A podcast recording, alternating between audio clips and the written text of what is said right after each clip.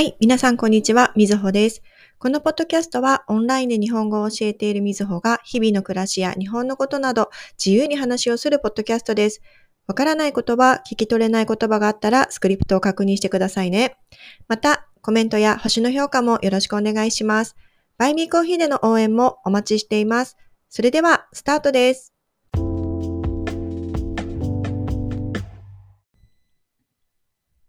はい、えー、今日はですね、先日映画を見に行った話をしたいと思います。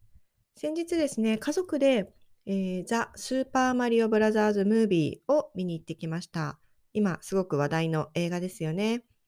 あの、実は公開してすぐのゴールデンウィーク前半に見に行く予定だったんですけど、人気がありすぎて、あの、席の予約が取れなかったんですよね。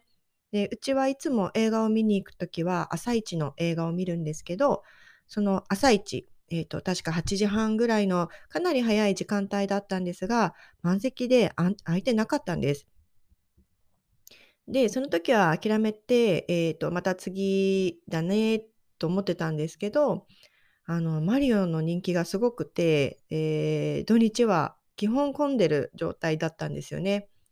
で、今回は3、4日ぐらい前から予約準備をしていて、でそれでもやっと残り何席ぐらいのところで予約が取れた感じでした。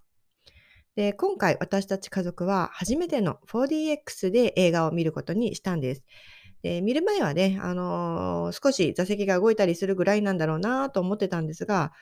これはね、あの予想とは全然違っていました。普段映画を見るときは基本飲み物だけ、えーと買って持っていくようにしてるんですが、この日に限って、あの、娘がポップコーンを食べたいというので、えー、飲み物3つと一番小さいポップコーンを1つ買ったんですよね。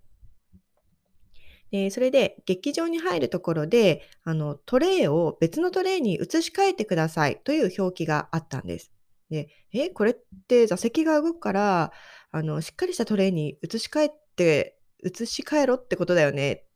きっとそうだねと夫と話をしてまあトレイをしっかりしたものに移し替えて、結構ギリギリで劇場の中に入りました。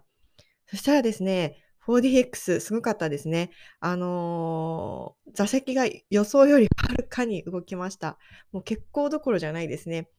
あの、ディズニーランドのアトラクション並みに動いてびっくりしました。あの、ディズニーのアトラクションは座席にシートベルトがついているんで、あの、そこまで体勢がずれないからいいんですけど、えっ、ー、と、映画館の 4DX ってシートベルトはもちろんないので、体勢がすごくずれまくるんですよね。で、動くたびに飲み物とポップコーンを抑えて大変でした。すごい必死でした。で、マリオがあの水に入るシーンとか、そういう場面では座席の前から水が飛び出てきたり、戦闘シーンでは座席の背中がボコボコ動くし、もうアトラクション感がすごくありました。で、えー、夫はすごくそういう動く系のものが得意じゃないので、すごく酔いやすいタイプなので、あの終わった後、すごくグロッキーになっていました。ディズニーランドにある10分程度のシアター系のアトラクションでさえもダメなので、きっとね、あの1時間半、あの動きに耐えるのはきつかっただろうなと思います。ストーリー自体はすごく面白かったです。詳細はネタバレになっちゃうんで話はしないんですけれど、とても面白かったです。ゲームのマリオが好きな子供たちは絶対面白いと思います。あの、よくあのゲームの世界観をストーリーにうまくまとめたなと思いました。まあ、それにしてもピーチがすごく強くて、私的にはすごくびっくりしました。